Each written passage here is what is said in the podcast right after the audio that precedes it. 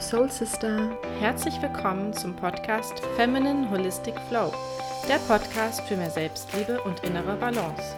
Wir sind die Zwillinge Laura und Nadja und wir sprechen hier in unserem Podcast über ganzheitliche Frauengesundheit. Wir arbeiten im Bereich Bewegung, Entspannung und Coaching und vereinen die Themen Yoga, Achtsamkeit, Energiearbeit, Human Design und Hypnose, sodass du mental und körperlich in deinen Flow kommst. Free Your Soul, deine Laura und Nadja.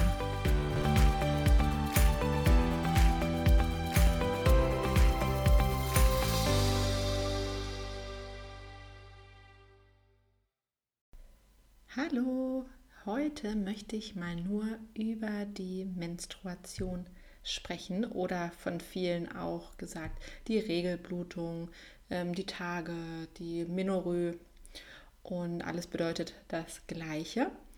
Und da da wirklich ähm, man viel daran erkennen kann an der Blutungsdauer oder wann die Blutung auftritt, verbunden mit Schmerzen oder vorherrschenden Symptomen, ähm, dann aber auch äh, die Farbe des Blutes oder wie die äh, Konsistenz ist, kann man da wirklich viel drüber berichten und erfahren. Und ja, ich erzähle nun erstmal, was überhaupt ähm, im Körper passiert, wieso sich oder wieso es zu Blutungen kommt und was so der Regelfall wäre. Also die Blutung, die kommt aus der Gebärmutter. Und zwar wird Gebärmutterschleimhaut abgestoßen, die nicht mehr benötigt wird. Jeden Monat baut sich die Gebärmutterschleimhaut auf, damit das befruchtete Ei äh, sich da einnisten kann. Also Ziel hinter jedem Zyklus ist halt wirklich die Fortpflanzung. Und äh, wenn der Körper dann merkt, dass das Ei sich nicht eingenistet hat, so kann die Gebärmutterschleimhaut wieder abgestoßen werden. Und das passiert, indem sie sich ähm, in unregelmäßigem Rhythmus die Muskulatur sich zusammenzieht und immer wieder entspannt. Und dann wird die Schleimhaut losgelassen. Da kommt es natürlich dann auch zum Blutung. Manchmal siehst du vielleicht, wenn du mal die Blutung dir angeschaut hast, vielleicht auch mal so eine kleinen Gewebereste. Ähm, oder es hat halt wirklich so ein bisschen so eine schleimige Konsistenz dann auch. Ja, ungefähr sagt man immer, ähm, dass alle 28 Tage es zur Blutung kommt. Das ist jetzt aber wirklich der, ähm, ich sag mal so, die, der optimalste Zyklus, was natürlich nicht bei jedem auch der Fall ist und auch gar nicht ähm, zwingend notwendig ist. Also wenn du in einem Zyklus bist von 25 bis 35 Tage, ist das vollkommen in Ordnung. Aber wir gehen jetzt mal von diesen 28 Tagen aus, dass dann immer die Blutung kommt. Und sie dauert dann ungefähr so drei bis sieben Tage. Fängt oftmals ähm, leicht an, wird schnell in den ersten Tagen aber stärker und schwächt dann langsam wieder ab. Auf Hormonebene gesehen ist es so, dass wenn die Menstruation einsetzt, dass ähm, die Hormone sinken, also Östrogen, Progesteron, so ne, sinken, damit alles wieder von neu starten kann. Und das merkst du auch, falls du Temperatur misst, an der Basaltemperatur, dass die dann auch runtergeht. Die erste Menstruation im Leben heißt Menarche. Und ähm, wir fangen ungefähr im Alter zwischen 11 und 15 Jahren so im Dreh an zu bluten. Und die letzte Blutung, ungefähr so zwischen dem 45. und 55. Lebensjahr, ist dann die Menopause. Ein Blutverlust während ähm, der Periode sollte bei ungefähr 60 bis 100 Milliliter liegen. Ist es deutlich mehr als 100 Milliliter, spricht man von einer Hypermenorrhoe ist es äh, oder fehlt komplett die Blutung, spricht man von Amenorrhoe. Da gehe ich nachher auch noch mal etwas genauer drauf ein. Dann könnte es natürlich auch sein, dass du vielleicht alle 21 Tage blutest oder noch kürzer, aber so in dem, in dem Zeitraum also einen kurzen Zyklus hast, dann spricht man von einer Polymenorrhoe. Das heißt, es kommt ja deutlich häufiger vor. Und wenn der Zyklus über 35 Tage ist, also zu lang, dann spricht man von einer Ogliomenorrhoe. Das sind nochmal so ein paar ähm, Begriffe, die du vielleicht ja schon mal gehört hast oder die man sich gut mal merken kann. Was du wahrscheinlich gehört hast, ist der Begriff Dysmenorrhoe. Und das heißt, ähm, sind zum Beispiel Zyklusbeschwerden, ne? also Unterleibkrämpfe oder Kopfschmerzen, was auch immer damit einhergehen könnte, ähm, sowohl körperlich als auch auf Gefühlsebene. Der, die Menstruation ist eigentlich angesehen als ein Reinigungsprozess, der die Gesundheit und auch die Fruchtbarkeit der Frau erhalten soll. Finde ich auch ganz schön, sich das wirklich so ähm, vorzustellen oder auch so abzuspeichern, ne? dass man immer wieder denkt, ah ja, ich reinige mich wieder von innen, es kommt wieder was Neues. Ähm, auch wenn ich auf in dieser Phase bin, vielleicht im Kinderwunsch, dass man sagt, okay, dann habe ich jetzt nochmal die Chance, wieder Reinigung zu unterstützen und ähm, bin wieder bereit, was Neues aufzubauen. Also ich finde diesen Gedanken wirklich ganz schön. Jedoch ist es bei uns häufig so, dass die Regelblutung mit negativen Einstellungen verbunden ist. Ne, dass wir denken, auch nicht schon wieder jetzt im Urlaub, ich kann nicht schwimmen gehen, auch ich fühle mich schon wieder so erschöpft, das passt jetzt gar nicht in den Zeitplan. Äh, warum muss ich das jeden Monat haben? Dann, äh, warum können Männer das nicht haben? ähm, und was auch immer so die Gedanken sein könnte. Es wäre doch wirklich viel schöner, würde es mit positiven Gefühlen wie auch Stolz, dass man eine Frau ist oder Glück darüber, dass man ähm, fruchtbar ist, wenn man die in sich tragen würde. Es, erstmal ist es wirklich so, dass man sich dann gleich damit auch viel besser fühlt und oftmals gehen dadurch auch Symptome weg, weil unsere Gedanken ganz viel auslösen können. Deswegen überleg einmal, wie du zu deiner Menstruation stehst und ob du die Gedanken daraufhin auch etwas ändern kannst. Natürlich kann man nie von einem ähm, optimalen Zyklus oder einem ähm, Zyklus sprechen, der so und so sein sollte, denn jede Frau ist einfach einzigartig. Und so viele Faktoren hängen damit zusammen. Also die Ernährung, das Alter, ähm, das Gewicht, dann wie viel Sport man treibt, da, ähm, wie viel Stressfaktoren man ausgesetzt ist. Und auch da gibt es ja wirklich einige, bei einigen ist das Stresslevel einfach niedriger als bei anderen. Auch das kann man schlecht vergleichen. Ähm, von daher versuch dich da nicht mit allen über einen oder mit diesem optimalen Zyklus, wovon oft gesprochen wird, über einen Kamm zu scheren, sondern finde das, was sich für dich halt wirklich gut anfühlt. Und ähm, dazu gehört natürlich auf jeden Fall, dass du keine Unterleibschmerzen haben solltest und keine PMS-Symptome.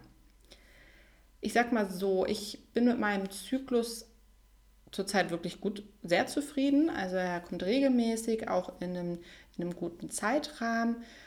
Habe auch keine Unterleibschmerzen, aber trotzdem merke ich natürlich, dass ich in der Zeit, ähm, es ist so ein kleines Ziehen da und dass man mal gerne ähm, lieber auf der Couch liegen würde oder auch Ruhe braucht. Und das ist vollkommen normal.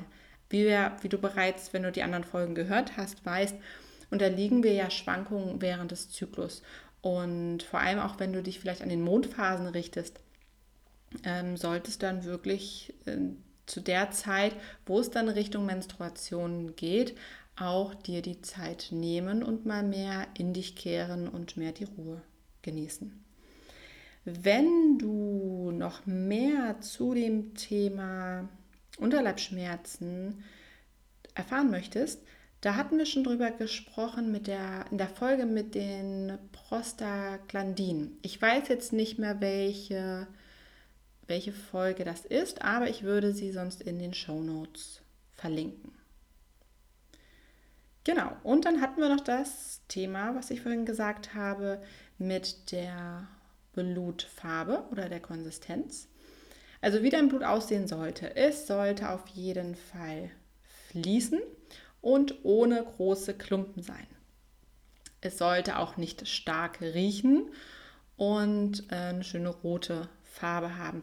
Es kann manchmal sein, wenn du, wenn es gerade so am Anfang oder am Ende ist, dass vielleicht so ein, leichter bräunlicher, ähm, bräunliche Farbe noch mit dabei ist.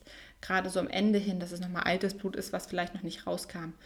Ähm, und zum Geruch her ist natürlich auch unterschiedlich. Wenn du Tampons nimmst, dann riecht es natürlich ja nochmal anders, weil ja auch der Tampon an sich ähm, einen Geruch ja irgendwie hat. Also ähm, genau, auf jeden Fall würdest du es da ein bisschen stärker ähm, merken vom Geruch, als wenn du vielleicht es frei fließen lässt oder halt auch diese Menstruationstasse, wo es wirklich dann ähm, da hineinfließt.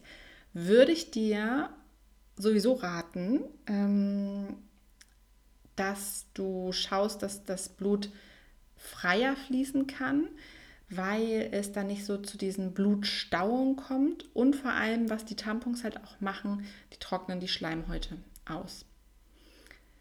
Ich kann, wann habe ich denn umgestellt? Ich kann auf jeden Fall die Menstruationstasse sehr empfehlen. Und nicht nur, dass man, man muss auch viel seltener wechseln oder beziehungsweise sie ausleeren, man hat viel mehr davon. Es ist kein lästiges Bändchen, was irgendwo raushängt. Und ähm, ja, man kriegt nochmal so ein ganz anderen Kontakt auch wirklich so zu seiner Regelblutung. Also ja, kannst du gerne mal ausprobieren. Lohnt sich auf jeden Fall. Und dann hatte ich ja gesagt, wollte ich noch mal kurz auf die Amenorrhoe eingehen. Das war also die fehlende Blutung. Gibt es zwei Unterschiede. Es gibt die primäre Amenorrhoe.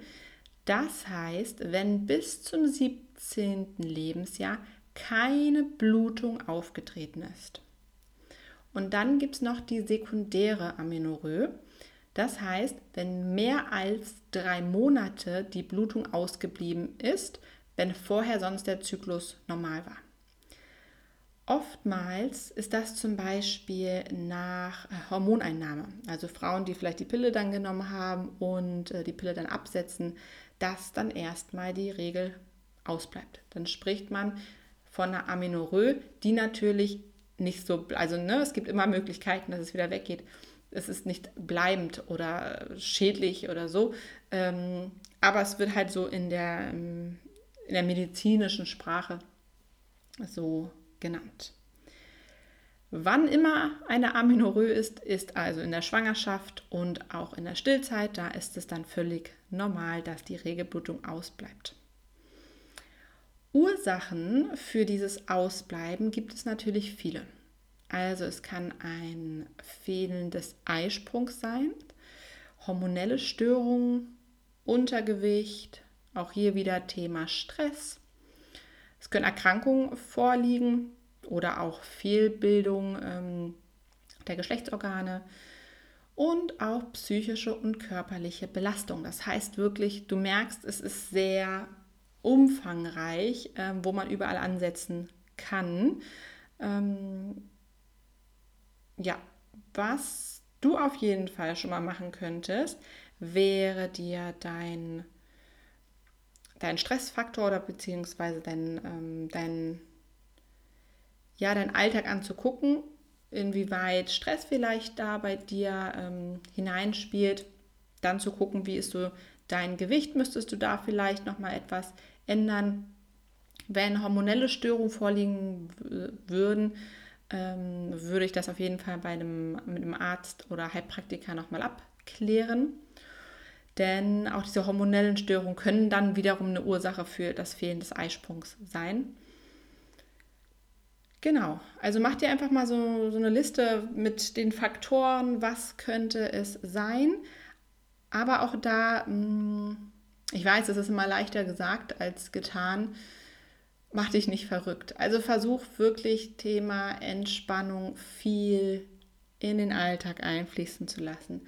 Wenn du dabei Unterstützung brauchst, dann verbinde dich gerne mit uns. Wir sind da wirklich breit aufgefächert. Auch wenn es ähm, psychische Belastungen sind, dann ähm, können wir dir mit Coaching, Hypnose hier weiterhelfen. Also scheue dich nicht ähm, davor, loszugehen und anzufangen. Und ja, nimm auf jeden Fall Kontakt mit deinem Frauenarzt auf und lass die Blutwerte, also sprich deine Hormone mal checken und schau dir an, was du in deiner Lebensweise vielleicht noch verändern kannst. Das war soweit von meiner Seite aus heute alles zu dem Thema Blutung. Und je nachdem, wann du die Folge hörst, wünsche ich dir einen wunderbaren Tag. Lass es dir gut gehen und dann hören wir uns nächsten Dienstag wieder. Und folge uns doch gerne bei Instagram oder Facebook. Und wir würden uns natürlich sehr freuen, wenn du unseren Podcast abonnierst und oder bewertest, genau mit deinen Freunden teilst. Tschüss!